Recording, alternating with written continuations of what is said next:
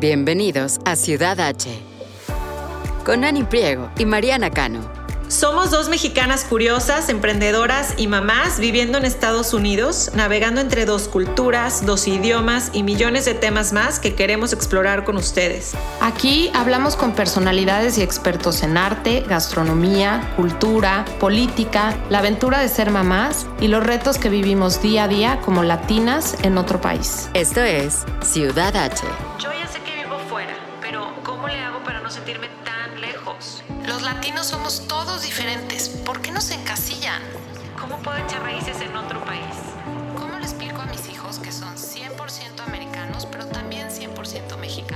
Ciudad H es un espacio en donde los hispanos nos unimos para compartir, dialogar Y por qué no, también desahogar todo lo que sentimos al vivir lejos de nuestro país.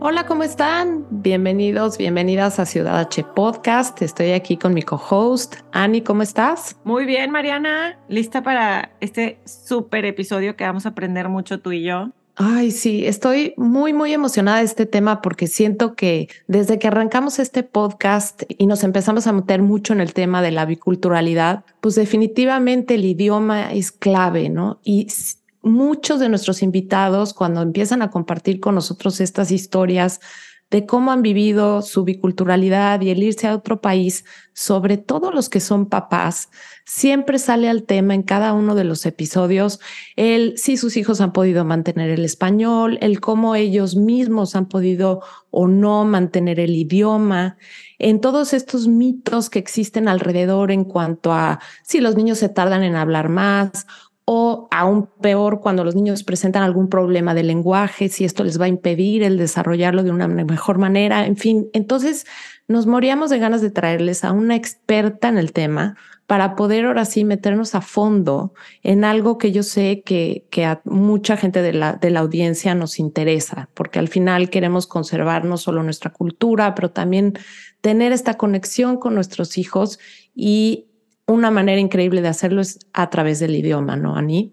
Sí, la verdad es que sin buscarlo ha sido un tema recurrente. Aquí contaremos tú y yo un poco de, de nuestras experiencias, pero nada mejor que alguien preparado, que conozca el tema, que nos pueda platicar un poquito más como experta, ¿no? Por eso es que invitamos a Claudia Serrano Johnson, es fundadora de la Leo Therapy, nació y creció en Colombia, pero cuando era preadolescente se mudó a Estados Unidos, comenzando su viaje personal con bilingüismo y multiculturalismo. Cuando inició su carrera universitaria en la Universidad de Virginia, tomó cursos relacionados con el desarrollo y psicología infantil, desarrollo, desarrollo del lenguaje, entre muchos otros, lo que la llevaron a estudiar la licenciatura en trastornos de la comunicación y lingüística del idioma español. Después hizo una maestría en ciencias como patóloga del habla y lenguaje bilingüe. Este máster fue el que le dio las bases para crear la Leo Therapy, la cual hoy se especializa en tratamientos que incluyen retrasos del lenguaje, trastornos del desarrollo del lenguaje,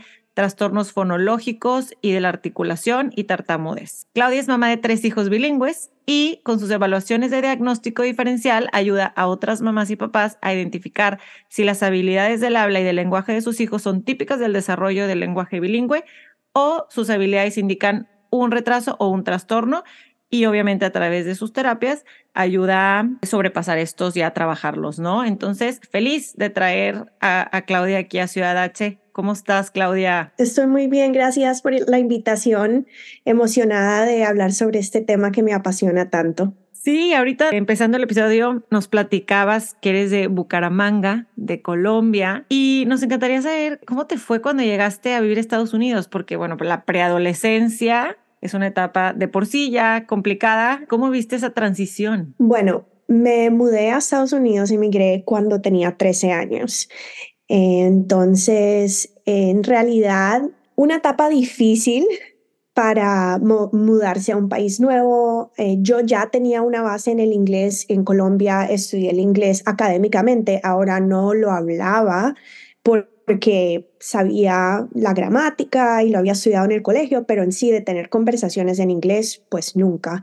Yo básicamente me mudé en séptimo y lo que quise fue asimilarme como un camaleón camuflarme con la sociedad americana, con el idioma eh, eh, del inglés sin tener acento y ya, pues así fueron mis primeros años aquí como preadolescente, adolescente, eh, como inmigrante. Y fue fácil para ti, me imagino, que pasar como, como si fueras una persona nacida o nativa de Estados Unidos, tienes el ojo azul, imagino que la gente no se daba cuenta que eras de Latinoamérica. Exacto, exacto, porque yo me considero, yo soy una latina blanca y sí, tengo los ojos azules, eh, la piel blanca, me camuflo muy fácilmente físicamente con la cultura y la sociedad estadounidense.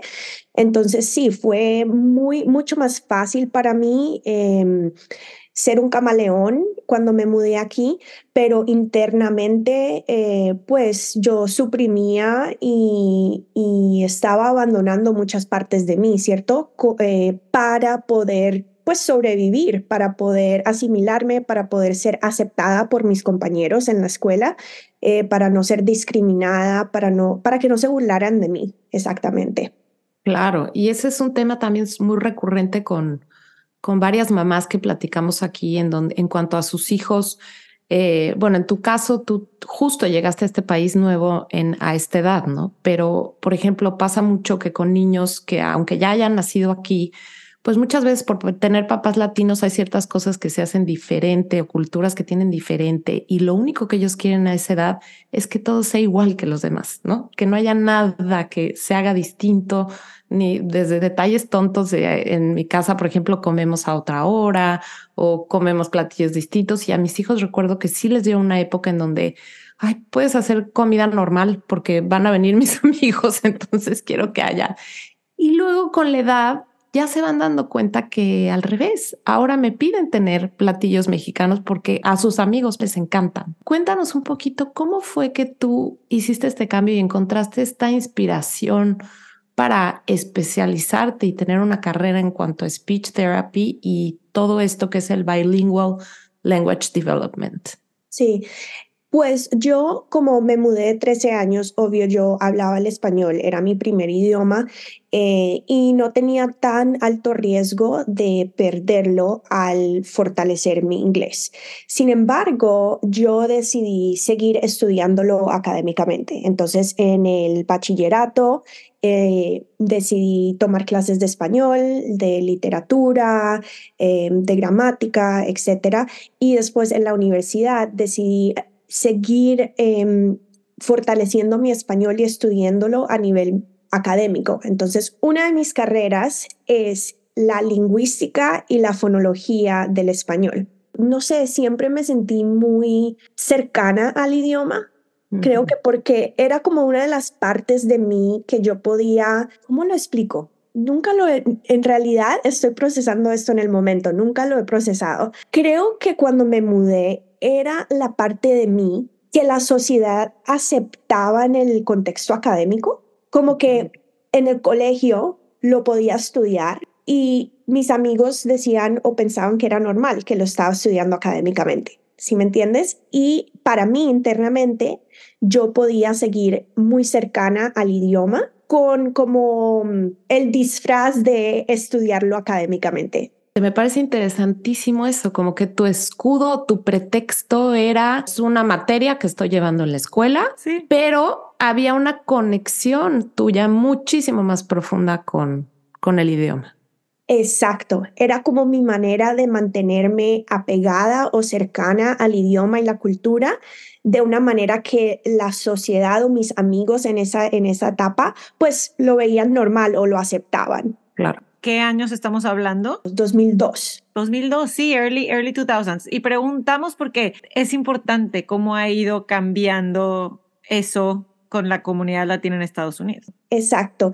Y ahora que yo estoy criando niños biculturales y bilingües, he notado que se celebra más el bilingüismo eh, tenemos bastante por cambiar, pero yo veo que al menos donde vivo yo, que es una ciudad bastante diversa, las maestras en los colegios intentan de incluir las culturas y los, los idiomas. Entonces mi hija está creciendo en una sociedad un poquito más abierta a los idiomas y las culturas que las que nosotros o tal vez nuestros hijos mayores eh, pues participaron, ¿no? Claro.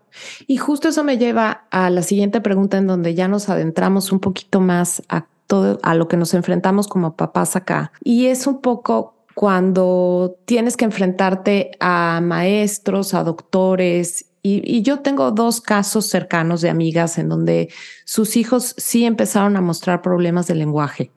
Eh, no llegaban a estos típicos milestones que, que, que, todas vamos más o menos cumpliendo cuando tenemos nuestros hijos. Y en los dos casos, cuando ellas fueron con un especialista en lenguaje, la recomendación fue que escogieran un solo idioma porque no iban a poder con los dos y eh, para que tuvieran este avance en lo que es el lenguaje. Y a mí, en lo personal, me daba muchísima tristeza ver el cómo los mismos papás, siendo el español su primer idioma, le hablaban a sus hijos en inglés porque finalmente esa, esa, era la recomendación médica que habían recibido, ¿no? Y pues es muy, muy difícil ir en contra de algo que te está recomendando un especialista que tú llevas y tu hijo lo único que quieres es que se desarrolle de la manera correcta, ¿no? Entonces, y de hecho, el otro día nos acordábamos, Ani y yo, tuvimos una conversación con una escritora española que le mandamos un abrazo, se llama María Mínguez, y nos comentaba lo mismo. Ella española, tuvo a sus hijos en Estados Unidos y creo que uno de sus hijos tenía un problema de lenguaje y la recomendación había sido la misma. Escojan un idioma, como viven en Estados Unidos, escojan el inglés y dejen que su hijo cumpla este desarrollo. Eh, ¿Qué opinas tú, tú, de esto y si esa es realmente una buena, un buen, un buena, una buena manera de resolver este, este problema? Absolutamente no. Esa recomendación, así venga de personas con muchos grados, con diplomas, con cerebros increíblemente inteligentes, es una recomendación basada en mitos, basada eh, en, en 0% investigaciones científicas. Eh, bueno, esa es antes de los, antes del 1960. Los médicos y los psicólogos y los lingüistas creían que el bilingüismo podría causar retrasos o dificultades lingüísticas. En 1960 hubo un estudio que descubrió que eso no es verdad. Desde 1960, ningún profesional que es experto en el bilingüismo respalda que el bilingüismo hace daño de cualquier tipo. ¿Cierto? Pero por alguna razón ese mito en, en contextos profesionales ha sido súper pegajoso. Entonces, aunque ya han pasado muchísimos años desde que hemos comprobado que ese mito no es verdad, todavía sigue pasándose de generación en generación, de, de profesor o de docente en docente a estudiante. Y pues tenemos que nosotros batallar y luchar contra ese mito con las verdades, con los datos correctos, con las mm. investigaciones que sí hay para demostrar que nos, no es verdad. Pero entonces, si tu hijo tiene estos problemas, eh, sí es importante entonces ir con un especialista no solo de lenguaje, sino especialista en multi, en, perdón, en biculturalidad. O sea, un especialista en varios idiomas para que tenga esta información o todos los terapeutas deberían de tener esta información. Todos los terapeutas monolingües o bilingües deben tener esta información. Desafortunadamente, em, eso es algo que estamos todavía tratando de cambiar en nuestra práctica, em, porque el 90% de las terapeutas de habla y lenguaje en Estados Unidos son monolingües. Claro. Entonces, eh, estamos, las terapeutas bilingües que están especializadas en el bilingüismo, que tienen el conocimiento ah, y, son expertas en el tema, pues son una voz mucho más chiquita comparado al 90%, ¿cierto? Y estamos tratando de ayudar y apoyar y empoderar al 90% con el conocimiento sobre el tema para que así cuando ellas tengan contacto con una familia bilingüe o con un niño bilingüe, pues sepan cómo recomendarlos de manera apropiada, ¿cierto? Em, no es necesario 100% que la terapeuta sea bilingüe. Eh, es más, en ciertas situaciones, ciertas partes del país no hay terapeutas bilingües. Eh, o no hay acceso a terapeutas bilingües. Entonces, decir que la única manera que un niño puede recibir, un niño bilingüe puede recibir terapia o apoyos en la terapia de habla y lenguaje es con una terapeuta bilingüe, eso no, no es una, no es, pues es lo ideal, pero no es la única solución. ¿ok? okay. Entonces, eh, lo que se recomienda es que cualquier profesional que esté apoyando a esta familia o a este chiquito bilingüe se empodere con el conocimiento de qué es el bilingüismo, qué es normal, cómo es el proceso típico del desarrollo bilingüe en un niño para poder saber, ok, qué se espera y qué no se espera, qué es lo típico y qué tal vez es ya parte de un trastorno o un retraso verdadero de, de lenguaje o habla.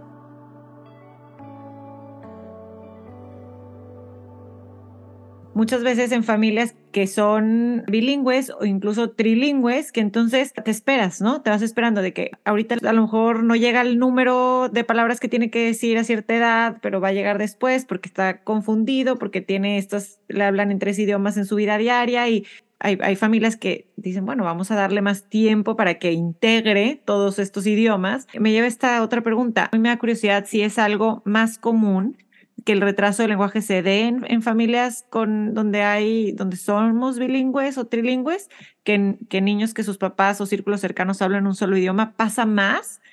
Y, y esta otra pregunta, ya te junté dos, perdón Claudia, pero si es que que haya un, o sea, ¿qué recomiendas tú de hasta cuándo te esperas? Obviamente es un caso, es una pregunta súper general, pero ¿cómo podemos como papás que tenemos esta particularidad de, de, bilingüismo saber hasta dónde me espero o hasta cuándo? Tú como experta, ¿qué has visto? ¿Qué recomiendas? Entonces, la primera pregunta era si hay más casos de retrasos uh -huh. en comunidades bilingües o en familias bilingües? Y la respuesta es no. Entonces, si hacemos como un zoom out, uh -huh. ¿cierto? Y miramos la cantidad o el porcentaje de niños que tienen retrasos de habla y lenguaje en, en países o en comunidades monolingües, es el 3 a 5% de niños. Uh -huh. ¿Ok?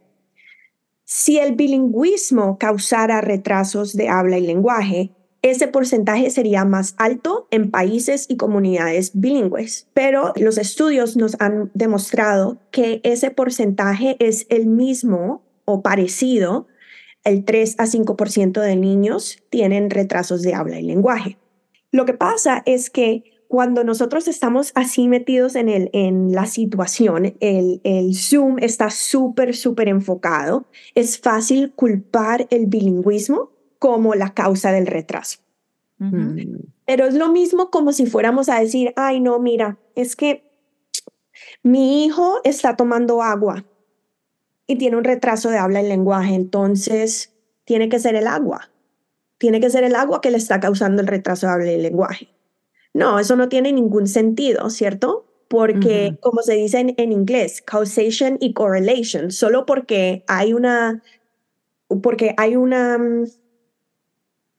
relación entre dos cosas no quiere decir que lo está causando.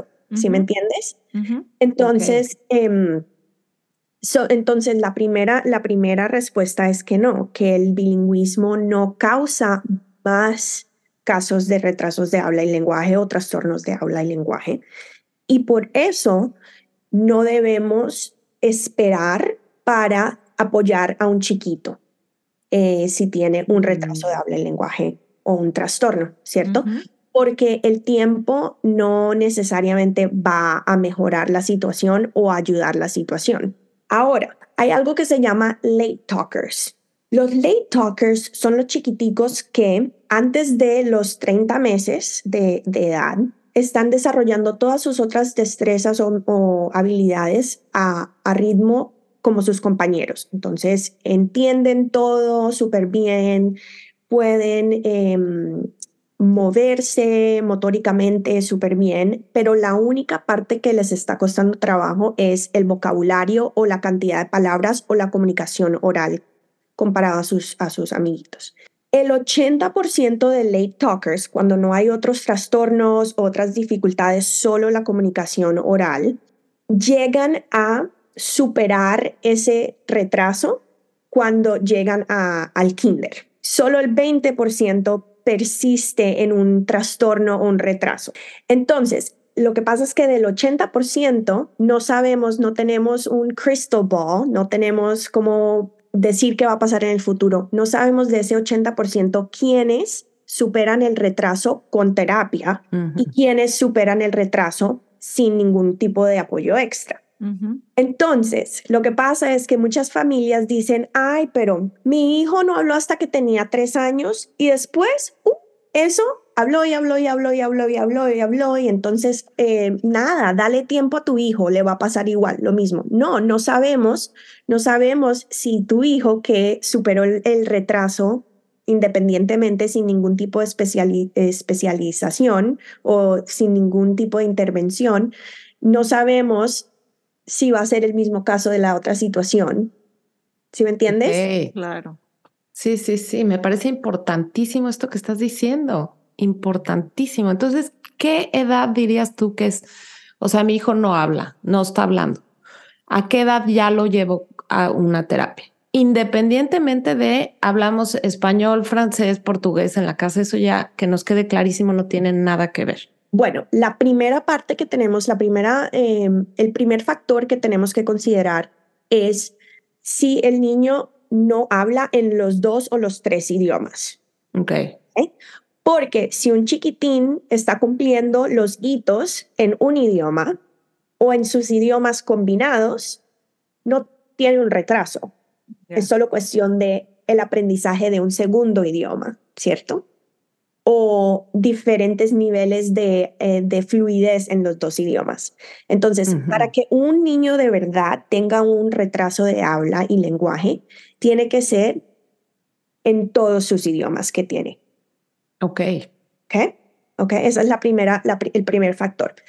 El segundo factor que tenemos que considerar es que antes de los 24 meses de edad, los dos años, los hitos se cumplen al mismo ritmo que los niños monolingües. Entonces, lo que quiero decir es que sea monolingüe o bilingüe, a los 12 meses queremos que tenga al menos una palabrita temprana. ¿Ok? okay en cualquiera de los idiomas. ¿Ok? Ahora, a los 24 meses, sea monolingüe o bilingüe, queremos que tenga un total de 50 palabras, al menos 50 palabras. Para un niño monolingüe va a ser 50 palabras en inglés.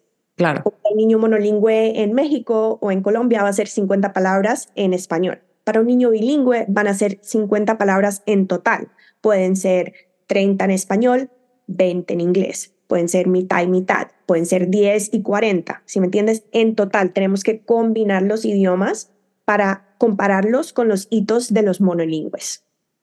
Ok, ok, sí, qué interesante, porque eso no siempre se hace, ¿no? Se, se acaba comparando solamente en inglés, porque estamos en Estados Unidos y a lo mejor el niño trae, obviamente, ese lenguaje en español, sobre todo si les hablaste tú en español en tu casa, tan chiquitos que no van a la escuela, ¿no? Sí, y esa es una de las razones por la que el mito que el bilingüismo causa retrasos es tan pegajoso, es porque sí, si solo consideramos uno de los idiomas de un niño bilingüe o el desarrollo en uno de los sistemas lingüísticos, es posible que tengan menos idioma o menos destrezas comparado a sus amiguitos monolingües. Pero eso es ignorando su otro sistema lingüístico. Claro. Entonces, muchas veces los médicos monolingües dicen, bueno, pero no tiene las 50 palabras en inglés, entonces no está cumpliendo los hitos, pero no tienen en consideración cuántas palabras en español tienen. Ok.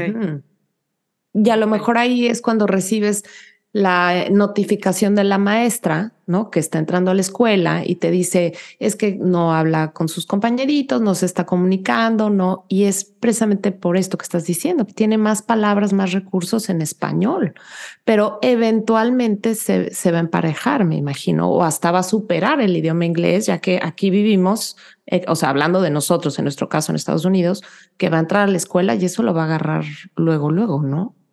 Eventualmente, si el español no se protege y no se promueve, los niños pasan por un proceso que se llama atrición lingüística o pérdida lingüística, donde llegan a perder el español por completo o llegan a ser bilingües pasivos, donde lo entienden, pero no lo pueden usar activamente.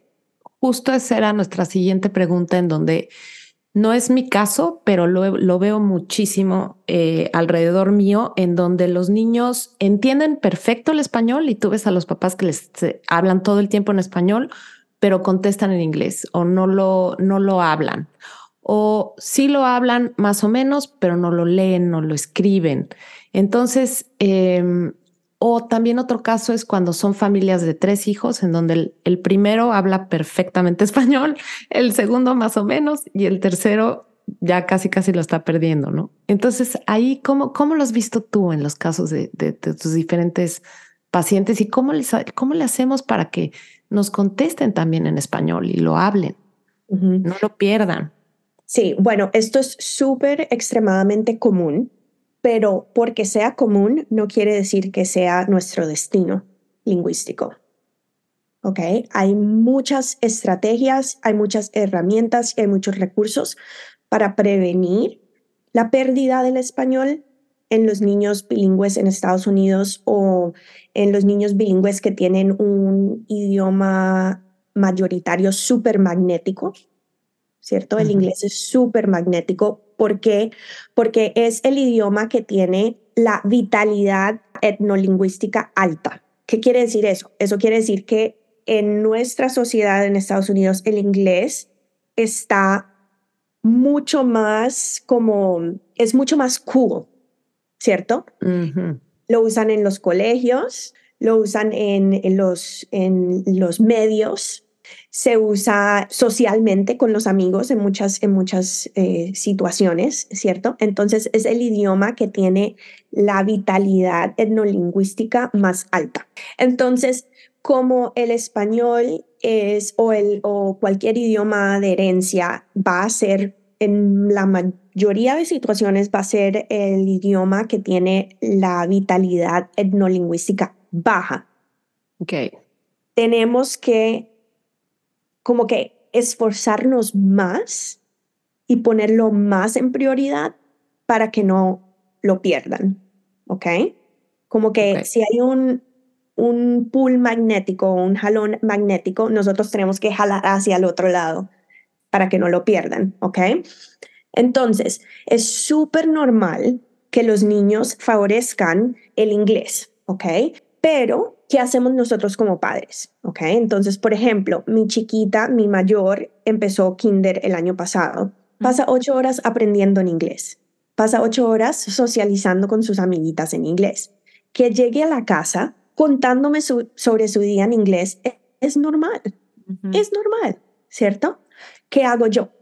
Yo uso herramientas, lo que yo le, le digo, le puse el término Language Bumper Strategies, como cuando uno va eh, a hacer eh, bowling o boliche y los niñitos tienen esos bumpers para que la bola no se vaya al canal. Sí, sí, sí, sí. Para que la redirija hacia el centro de, del carril, ¿no? Entonces, lo que nosotros hacemos es redirigir a los chiquitos, ¿ok? Entonces ella me dice, mami, hoy in the cafeteria, I was eating chicken with my friends. Y yo le digo, yo lo repito de manera natural en español, haciendo un puente entre su conocimiento del inglés, su experiencia en el inglés, con su conocimiento en el español y su habilidad de expresarlo en español. ¿Okay? Entonces yo le digo, cariño, en la cafetería ¿qué estabas comiendo? ¿Ok? Entonces ahí ella o puede responder otra vez en inglés, chicken, I was eating chicken. O puede responder, pollo, mami, pollo. Estaba comiendo pollo, ¿cierto? Si responde en inglés, entonces yo, yo puedo usar otras estrategias para, de manera respetuosa y natural, encarrilarla otra vez al español. Sí, ¿Ok? eh, natural, no como yo que se subían y yo era, ok, le vamos a picar al botón de español. Ahora, o sea, según yo, súper divertida, ¿no? Este, antes de los cinco años en el, pre-K ya era, ok, botón de español, ahora sí cuéntenme. Y, y pues, ah, como dices tú, dame chance, a lo mejor déjame rebotar ahí un ratito en los bumpers y luego me, me gustó mucho. O sea, como no forzarlo, no hacerlo así de que inmediato.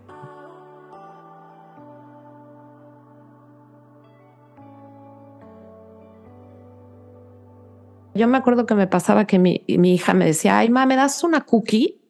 Y yo era, a ver, pero ¿cómo se dice cookie? Es galleta, ¿no? Sí, pásame una cookie, pero luego te llora el bebé y el pañal y dices, toma, ¿no? O sea, también Tal cual. me encanta esa de darnos también a nosotros el chance de estar en esos bumpers un ratito y contestarles ellos en español y eventualmente que ellos sí nos, nos contesten en español. Sí, es un tema súper complejo y, y complicado. Cada situación es diferente, porque si un chiquito, por ejemplo, no tiene suficiente fluidez en el español, que tú le digas, dímelo en español, ¿qué emoción causa eso Enojo. internamente? Enojo, frustración, no quiero, eh, no soy suficiente, no le estoy dando a mi mamá el suficiente información. O sea, Sí. Exacto. Entonces, dependiendo del nivel de español del niño, uno usa estrategias diferentes para apoyarlos, que se sientan apoyados. Eso es como en inglés se dice eh, Zone of Proximal Development, donde mm, uno reta al niño, pero no tanto que se sienten que no van a poder. Entonces uno tiene que eh, investigar y decidir cuál estrategia, hay varias, con cuál estrategia mi hijo va a florecer en este momento, basado en cuánto habla el idioma, cuál es la situación. Por ejemplo, como tú dijiste, si mi hija llega de la escuela llorando, está completamente dysregulated, disregulada, se dice así, Sí. ujú. pasando por un momento difícil emocionalmente, contándome algo que pasó con sus amiguitas en, en el colegio, yo no le voy a decir, háblame en español. Ese no es el momento. Claro. Yo la escucho, tal vez, puedo responderle en español, ¿cierto? Pero ese no es el momento para decirle, me lo tienes que decir en español, ¿ya? Entonces, hay diferentes situaciones donde uno usa ciertas estrategias o no usa ciertas estrategias, ¿cierto? Pero la meta siempre es, al fin del día, decidir, ok, la manera que estoy comunicándome con mi hijo va a apoyarlos, a encarrilarlos otra vez al español o va a dejarlos que se pongan en el canal del inglés y sigan ahí adelante. ¿Dónde podemos ver más de estas estrategias de Zone of Proximal Development? Sí, esas herramientas yo las explico en detalle en el módulo 1 de mi curso, eh, Ok. Bilingual Milestones, lo cual las personas pueden o comprar el curso completo o comprar solo el módulo que les aplica. Entonces, en el módulo 1 cubro Mm. muchas de las fundaciones sobre el desarrollo bilingüe, pero si de verdad una familia está en una situación donde necesita más ayuda, más acompañamiento, eh, necesita un experto que se sienta, se siente y lea de verdad la situación, cuáles son los factores que está afectando eh, al niño no querer hablar el español. Les recomiendo la experta Rebecca Imgard. Ella es una lingüista que se especializa en ese tema. Ella se especializa en reactivar lengua- lenguas o idiomas que un niño ha perdido Ok. Ah, wow. Y esto puede Pero ser a es un- cualquier edad. a cualquier edad, pero es un tema tan delicado porque involucra demasiadas emociones. Claro. Y he visto también muchos casos. Tengo amigas que sus hijos ya están más grandes, nunca lograron que les contestaran en, en español, les contestan en inglés y de alguna manera ya pues ya, como que dicen, ya perdí esa batalla, ya tiro la toalla. Pero ¿tú crees que haya esperanza para esos casos también, cuando los niños ya son más grandes? para que puedan empezar a hablar el español? O sea, con, con esta especialista que dices que se especializa más grandes justo en eso. más o menos preguntas para no. Pues imagínate ya middle school o high school, en donde dices, pues ya, la comunicación con mi hijo es, yo le digo más o menos en español, en inglés y me contesta siempre en inglés. No sé si ahí ya tiras la toalla o, o se tenga esperanza, se pueda a lo mejor todavía que, que tenga realmente los dos idiomas, ¿no? No, nunca se tira la toalla. La esperanza es lo último que muere. Exacto. ¿Sabes qué? es lo que yo les digo, pero quiero que les diga un especialista. No, sabes qué? que eso fue uno de los factores que eh, ayudó mucho a Rebecca Imgard, la, la lingüista especialista en, esta, en este tema, fue que muchos de esos niños que llegan a ser adultos, cuando ya tienen 20, 30 años, pues se sienten tristes de no haber retomado o no haber tenido la oportunidad de reactivar su idioma, su lengua. El bilingüismo es muy dinámico, no solo en la infancia, pero en toda etapa de la vida. Y solo porque alguien no tuvo los recursos o el conocimiento para mantener el español en sus hijos o en su vida, no quiere decir que no pueda retomar ese tema en alguna otra etapa de la vida. Ahora, muchos, estos son los, las personas que les decimos Heritage Language Learners. Es complejo porque muchas veces la expectativa de nuestra cultura o sociedad es que ellos hablen el español perfecto. Y esa actitud muchas veces causa que ellos no quieran ni siquiera intentar hablar el español, porque o van a cometer errores, o van a tener acento, o no lo van a hablar como persona monolingüe. Pero esas son las cosas que tenemos que empezar a cambiar como sociedad, los conocimientos, el entendimiento del bilingüismo. El bilingüismo es súper extremadamente dinámico y la meta no es ser dos personas monolingües en uno. La meta es ser un bilingüe dinámico, ¿cierto? Donde una de mis lenguas es más fuerte que la otra y eso es normal. Donde manejo mejor esta que la otra en estos contextos y eso es normal. Donde cometo errores en esta lengua porque no es tan fuerte y eso es normal. Mm. Si me entiendes, normalizar el proceso del bilingüismo a nivel no solo académico, a nivel no solo profesional, pero en nuestra sociedad también, porque eso baja la presión de nuestros hijos mayores de sentir que, que si no lo hablan perfecto, se van a burlar de ellos. Uf, esto que estás diciendo, hazte cuenta que me llega al alma. Porque para mí siempre fue súper importante que lo hablaran perfecto, ¿no? Y era esta onda de vamos a ir a México, van a estar con los primos, eh, también ahí quieren convivir y que no los molesten y que usen las palabras correctas. Y bueno, en mi caso puedo decir que sí eh, lo hablan muy, muy, muy bien y pueden desarrollarse muy bien en México con su familia y todo. Pero durante el proceso, o sea, hoy puedo decir que yo creo que tuve suerte porque pude haber tenido este, este resultado contrario en donde a ellos sea tanta esta presión por quererlo hablar perfecto que mejor no lo hablo o mejor me quedo callado para no cometer un error. Y es, eh, o sea, en lugar de lograr que, que sean fluidos y lo hablen bien, pues ocasionar este problema al revés, ¿no? Entonces, qué importante eso también. Porque, a ver, es como si ellos nos exigieran a nosotros. A ver, yo llevo 20 años viviendo en Estados Unidos.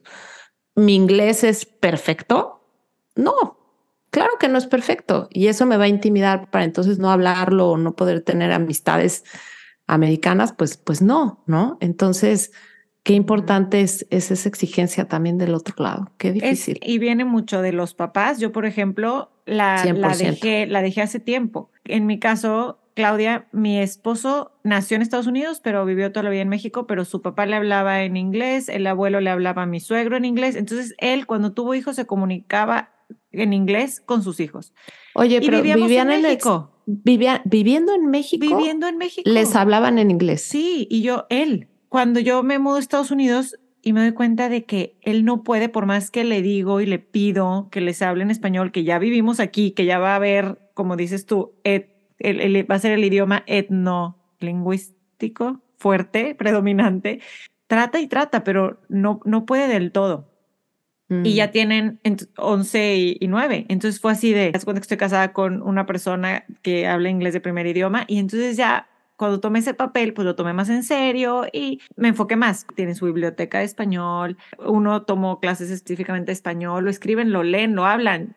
Ya si no lo quieren hablar tanto, en sus vidas, no me importa, pero que lo van a hablar y se van a poder comunicar y todo, y yo los oigo muchísimo con sus primos, sus amigos, claro. Pero yo quería platicar aquí de la pena y de cómo me encantó lo que mencionaste de que lo tenemos que cambiar tanto de las exigencias de hablarlo perfecto como de la gente alrededor, porque cuando, por ejemplo, viene alguien de la familia, no quiero decir nombres, pero viene alguien de la familia mía o de mi esposo, y entonces se burlan de la, la doble L, ¿no?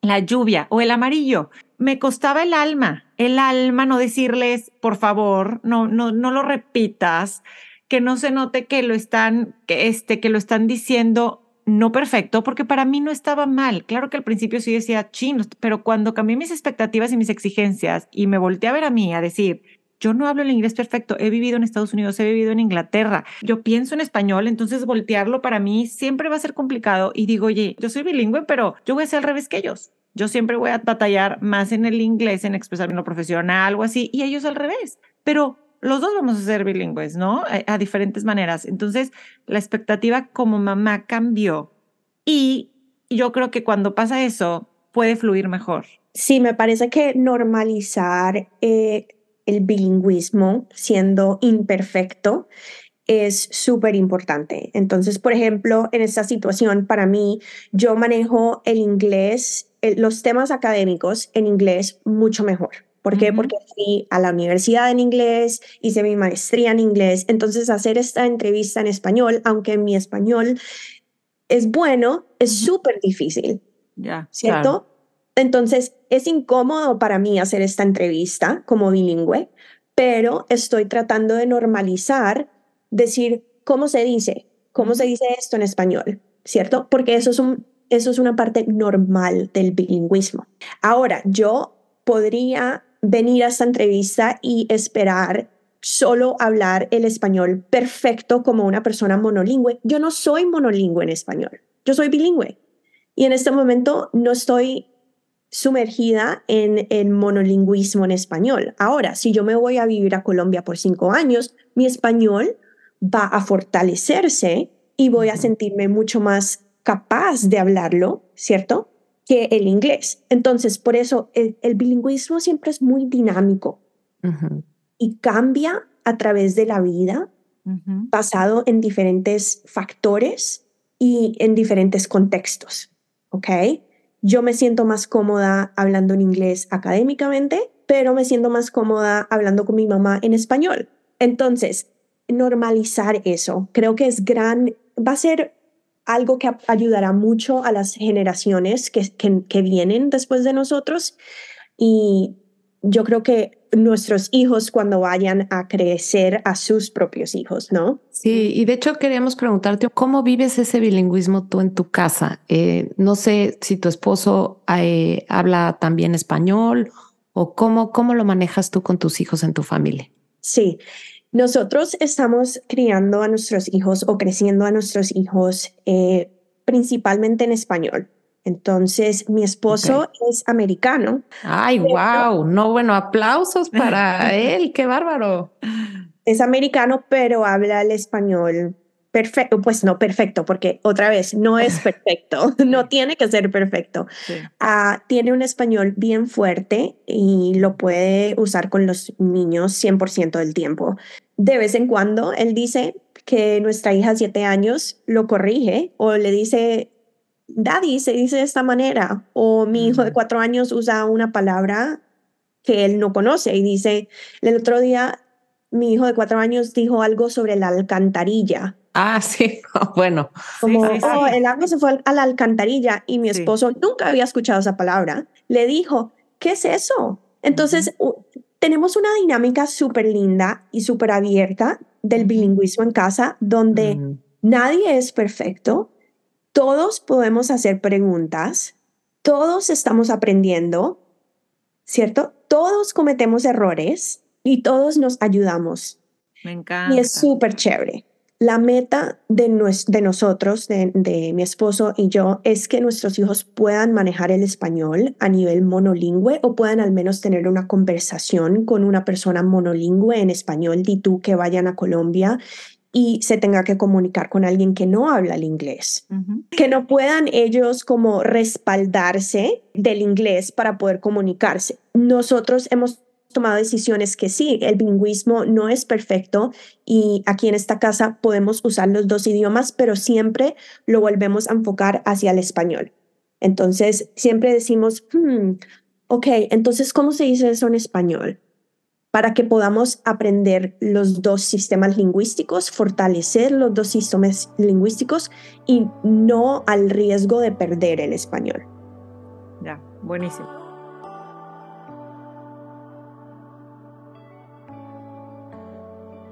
¿Qué significa la leo? Tenemos curiosidad porque sí se llama tu página. Sí, la leo es una palabra griega, quiere decir comunicar tus pensamientos. Mm, me encanta. Exacto. Que yo decía, eh, yo no quiero que mis hijos me platiquen sus problemas en inglés, yo quiero que nos platiquen en español, ¿no? Y, y bueno, en el, idioma que sea, ahorita estamos en que me lo platiquen, pero, pero que lo conozcan, que sepan, que puedan hacerlo. Sabemos hoy que el desarrollo del lenguaje no sea siempre igual, Claudia. Estamos hablando de esto en todo lo largo de este episodio. Leía que hay dos maneras en las que se procesa generalmente, la analítica y gestalt. Brevemente, ¿cómo son cada una de estas? Sí, a mí me gusta explicarlo como con, eh, con la analogía de los legos. El proceso analítico es donde los chiquitos aprenden una palabra a la vez. Entonces, cada palabra es una pieza de Lego. Aprenden 50 palabras, tienen 50 piezas de Lego y empiezan a construir sus oraciones. Empiezan a construir, a construir su estructura con sus Legos. Entonces, de las 50 palabras que tienen, dicen mami, más. Ponen dos, dos piezas de Legos juntos, ¿cierto? Y van creando sus oraciones más largas y más largas con el vocabulario que conocen. ¿okay? Ese es el, el desarrollo analítico. El desarrollo Gestalt es al revés. Los niños primero aprenden las estructuras o primero tienen todas las piezas del Lego juntas.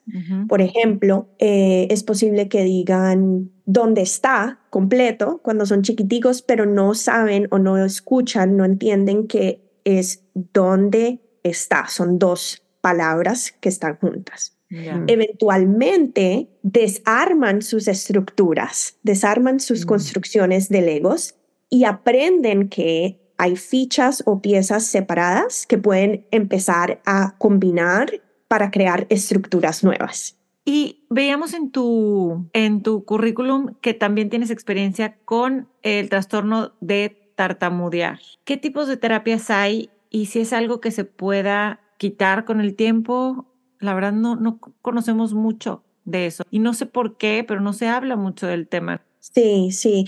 Bueno, primero que todo, no es súper común eh, tener a una persona mayor de cuatro o cinco años que tartamudee. Entonces no se ve tanto en la comunidad o en la sociedad.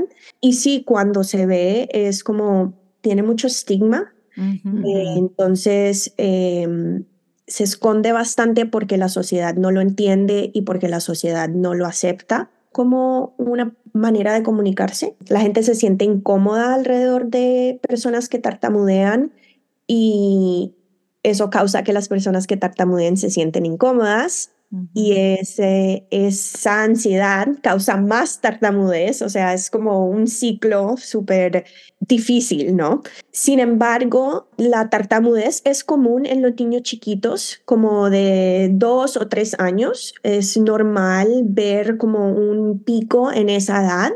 La mayoría de niños lo superan, pero hay factores que nos pueden tratar de eh, ayudar a decidir o determinar si ese chiquito está pasando por una etapa normal del desarrollo de lenguaje o ese chiquito tiene un trastorno que necesita ya un especialista y tal vez llegue a persistir como un, trastorno toda su vida. Ok. Y mucha gente dice, ay, el bilingüismo, cuando hay chiquitos que tartamudean, bilingües, las familias o los doctores o las profesoras dicen, ay, es porque es bilingüe, no importa. Sí, lo he oído. Está como procesando los dos idiomas, entonces por eso está tartamudeando. Exacto, eso es un mito. Entonces, si un niñito, si un niño bilingüe está tartamudeando, debe ver a una terapeuta de habla y lenguaje para determinar si de verdad es algo que necesita intervención. Ok. Y hablando un poco también ahorita que dices de todo el estigma que hay alrededor de esto, sabemos que también una de las causas por las que muchas generaciones perdieron el español, hemos tenido muchos invitados en, eh, que eh, nacieron allá aquí en Estados Unidos de papás latinos que, que sí han perdido un poco el español, estuvieron a punto de perderlo. Y mucho fue por este tema del, del racismo también que se vivía hace muchos años, ¿no? En donde la gente que hablaba español era mal vista, eh, te trataban mal y tú querías de alguna manera encajar con esta cultura, ¿no? Entonces al principio nos contaste un poquito de cómo tú querías encajar y así, pero hoy que tomaste la decisión de hablar en español en tu casa, con tu familia, con tus hijos, ¿cómo lo vives? O sea, ¿sí crees que ha cambiado, que ya estamos en otro lugar y, y, o, todavía sigues viendo un poco de esto? Bueno, eh, depende de muchos factores, eh, depende de qué, en qué ciudad estás, en qué comunidad estás. ¿En dónde estás, tú? Eh, yo estoy en las afueras de Washington, D.C. Entonces, mucha diversidad lingüística y cultural. Mm. Mucha diversidad. Entonces, en mi área es mucho más común salir en público y escuchar miles de idiomas. En el área de ustedes es mucho más común salir en público y escuchar a familias hablando español. Pero di tú una familia que vive en Ohio, en un pueblito donde es la única familia que habla español, donde la comunidad nunca ha conocido a personas multilingües es otro cuento, es otra historia, ¿cierto? Entonces, hemos cambiado bastante como sociedad, pero todavía siguen em, partes que necesitamos seguir avanzando, ¿no? Em, y uno de ellos es el sistema académico. Es una de las grandes razones que los niños pierden el español es porque el sistema académico es tan enfocado en el monolingüismo, tan enfocado en el inglés, que los niños piensan que en el, en el colegio nunca tienen la oportunidad de usar su otro sistema lingüístico. Entonces, por ejemplo, yo estaba hablando de eso con la profesora de primer grado de mi hija, quien es una profesora que apoya a niños bilingües, ama la cultura, ama el idioma, pero es monolingüe, ¿sí?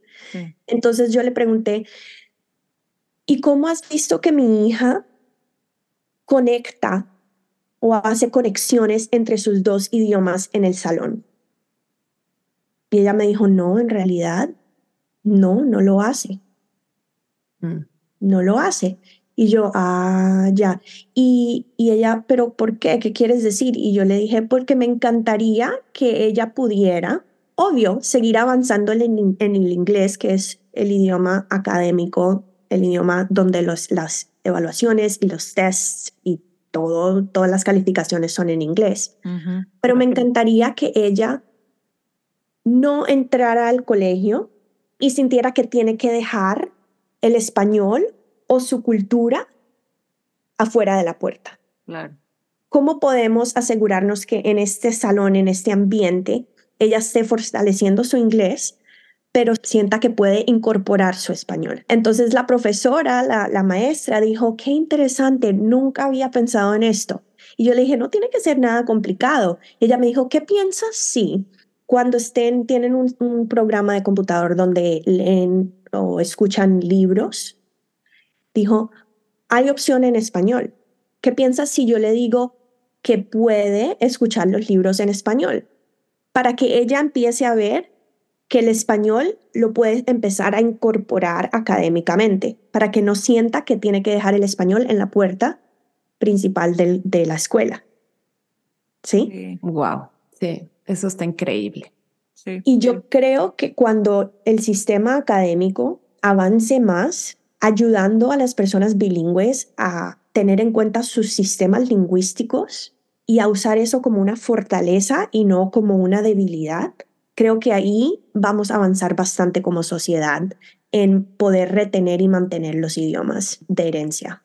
Me encanta lo que mencionas, Claudia. Para cerrar, pues sabemos que una de las maneras para fomentar el español en casa es la lectura. ¿Hay algunos libros que tú recomiendes para las diferentes etapas, ya sea cuando están aprendiendo a leer o entre la etapa así de entre 9 y 11, que digas estos me gustan o que se te vengan a la mente? Bueno, este es otro tema súper complicado. Mm, o sea, porque una cosa es hablarla y otra cosa es leerla, por eso dices. Me encantaría que empezáramos a considerar la oralidad también, ¿ok?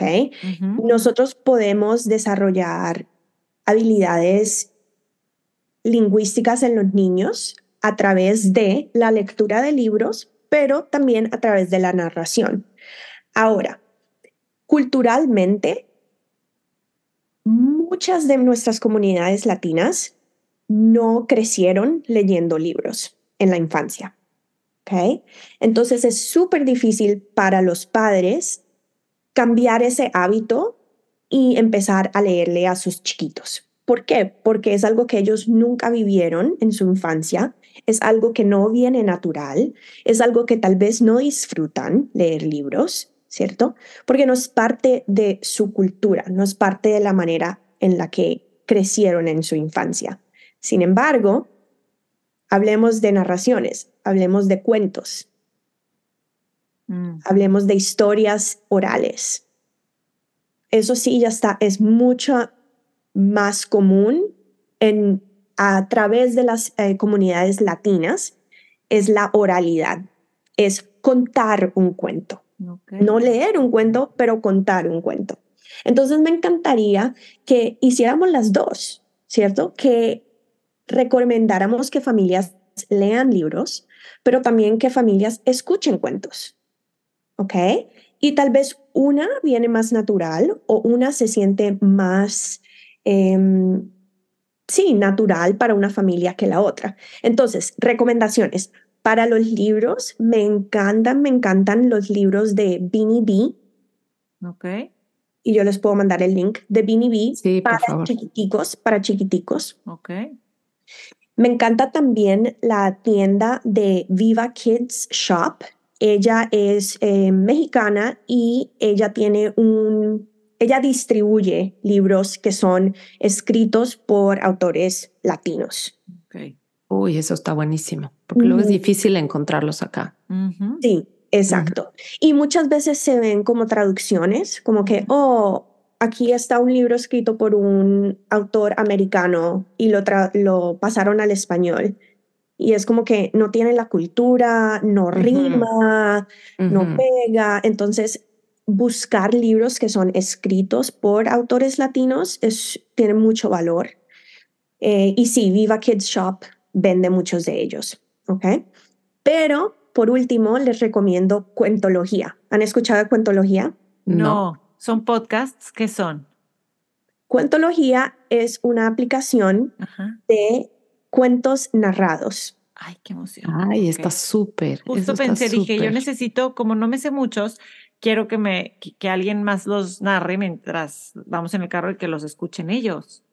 Exacto, exacto. Y entonces son escritos por latinas y latinos, son narrados por latinas y latinos y son mm. espectaculares.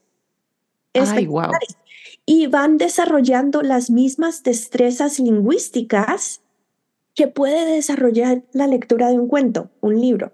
Y lo podemos hacer a través de una historia, en el carro, escuchando, etcétera, etcétera. Entonces no tiene que ser uno o lo otro. Creo que podemos usar las dos herramientas para llegar a la misma meta. Uy, me parece valiosísimo esto que nos estás diciendo porque claro, no todo mundo tiene ese hábito de la lectura y o muchas veces no tienes el tiempo y vas en el coche y lo puedes poner. Y bueno, a mí lo que me funcionó también mucho fue la música y les tengo que contar lo que viví ayer porque no me puedo ir de aquí sin decírselos. Fui con mis hijos. Yo tengo tres hijos que tienen 18, 16 y 13 y fuimos con mi esposo a ver a Luis Miguel. Yo crecí con esa música le llevo poniendo a mis hijos esa música desde chiquitos. Vamos a la playa y oímos cuando calienta el sol, o sea, es algo que lo han oído siempre. Y ayer los llevé al concierto y fue una manera de conectar con ellos tan especial y tan linda. El verlos emocionados con esas canciones, cantando la música, de veras que fue un momento bien lindo. Entonces yo creo que independientemente de todo este esfuerzo que queremos, que conecten y que estén, cuando logras esa conexión con ellos en tu idioma, siento que se vuelve también una experiencia eh, increíble. Bien, bien. Exacto, sí, la música es súper poderosa y eso lo, lo tomé en cuenta el otro día, que estábamos escuchando una canción infantil que fue traducida del inglés al español y yo como que, ay, esta canción. y después Spotify pasó a una canción infantil escrita en español con instrumentos de nuestra cultura, ya el acordeón, la trompeta, el tambor, y yo, ah, sí, esto sí. ¿Sí? Entonces, sí, yo también incorporo mucho la, la música escrita y hecha, o ¿cómo se dice? Eh, escrita y... Compuesta. Producida. Producida. Producida la música escrita y producida por latinos. Entonces me encanta 1, 2, 3 con Andrés. Ellos son, eh, es una pareja colombiana que escribe música infantil súper auténtica, súper divertida, pero no es americanizada, ¿sí? Ellos. Me encanta Ana Calabrese, que es colombiana también, escribe música infantil. Hay bastantes cantantes latinos que eh, están creando canciones para niños súper lindas y yo las mm. uso mucho en mis productos o recursos que mm. tengo eh, para los padres. Por ejemplo, tengo unos productos que se llaman rutinas verbales. Anima a los papás a usar el español a través del día diario, de la rutina diaria.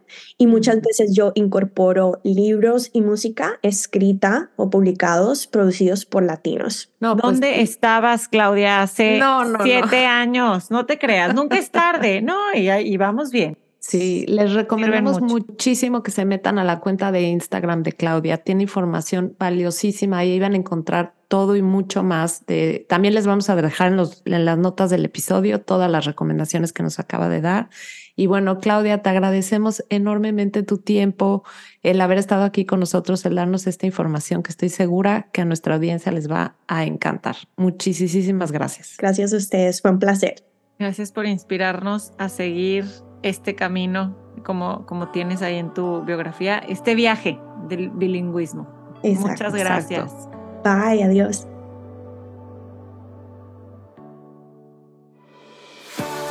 Acuérdense de seguirnos en Instagram, estamos como arroba Ciudad Podcast. A Ani la pueden seguir como Ana-Bit. Yo también estoy en Instagram como yo Mariana Blog. Y si están en Spotify o en cualquier otra plataforma, acuérdense de darnos follow o apretar la campanita para que les notifique cada vez que haya un episodio nuevo. Este podcast llega a más gente gracias a ustedes, así que si les gusta lo que escucharon aquí, compártanlo, suscríbanse y déjenos un review en donde sea que estén escuchándonos.